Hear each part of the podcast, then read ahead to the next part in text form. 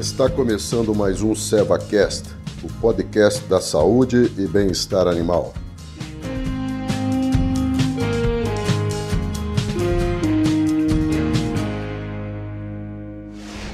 Olá, tudo bem? Eu sou a Nayara Armelin, sou médica veterinária. Hoje eu sou coordenadora técnica e comercial da linha especializada de equinos da Seva. Sou responsável pela região Centro-Oeste Paulista e também crio cavalos da raça quarto de milha há alguns anos. Bom, no episódio anterior nós falamos sobre os principais cuidados no momento do parto e durante as primeiras horas de vida. É, nesse quarto e último episódio do SevaCast Cuidados Neonatais, nós falaremos dos principais cuidados com o potro de 5 dias de vida até o momento do desmame. Eu acho interessante começar esse assunto com a seguinte frase: a fase inicial da vida de qualquer ser vivo é crucial para o seu desenvolvimento futuro. E isso com certeza não seria diferente nos equídeos. Dessa forma, a base, a gente tem que ter em mente que a base para a saúde de todo o cavalo é o conjunto de três ações: manejo, alimentação e genética. Essas ações, quando elas são aplicadas corretamente, elas acabam se completando e trazendo ganhos positivos para o animal. Bom, é, é, bom lembrar que sete dias após o parto da égua, a égua apresenta um cio. Esse cio é conhecido como cio do potro. E durante esse período de cio, o potro ele pode apresentar um quadro de diarreia, que geralmente não necessita de maiores cuidados. É, após o segundo mês de vida, o potro ele já é capaz de ingerir feno, capim e água de boa qualidade.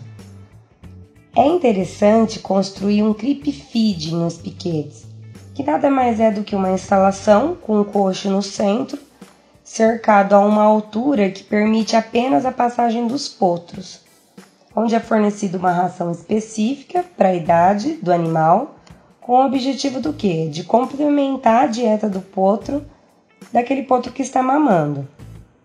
Vamos falar um pouco sobre o manejo sanitário. É, o manejo sanitário ele consiste em práticas de higiene que vão ajudar o animal a ter uma boa saúde. Isso desde limpeza com instalações, alimentação adequada, controle de doenças através de vacinas e controle de endo e ectoparasitas.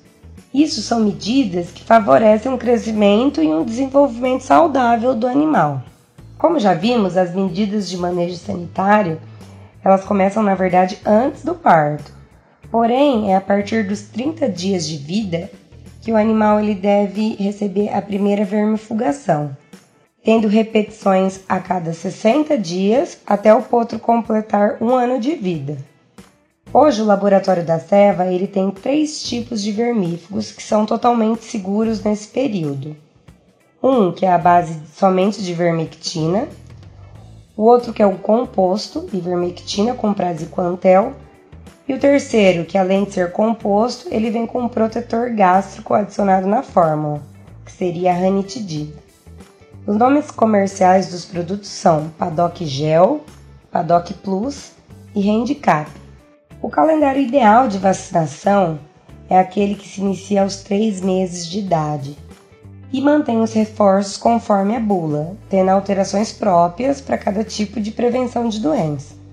A ceva, é, apesar dela não ter disponível no mercado uma vacina contra herpes vírus e leptospirose, ela pode muito bem atender e proteger as outras doenças que são recomendadas, como o tétano, a influenza encefalomielite, o garrotilho e a raiva.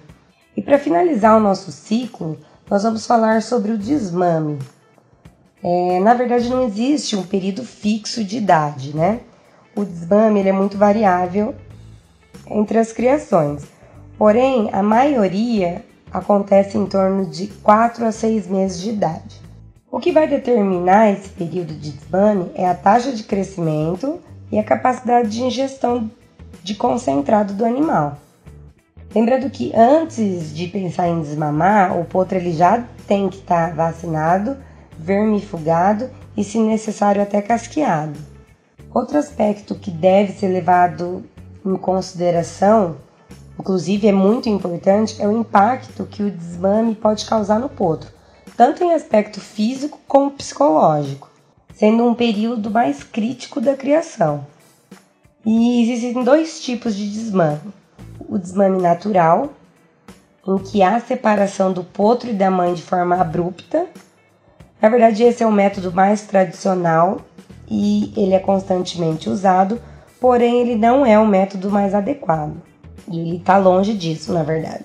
É, é, comprovado que as propriedades que têm esse manejo têm um índice de estresse muito maior.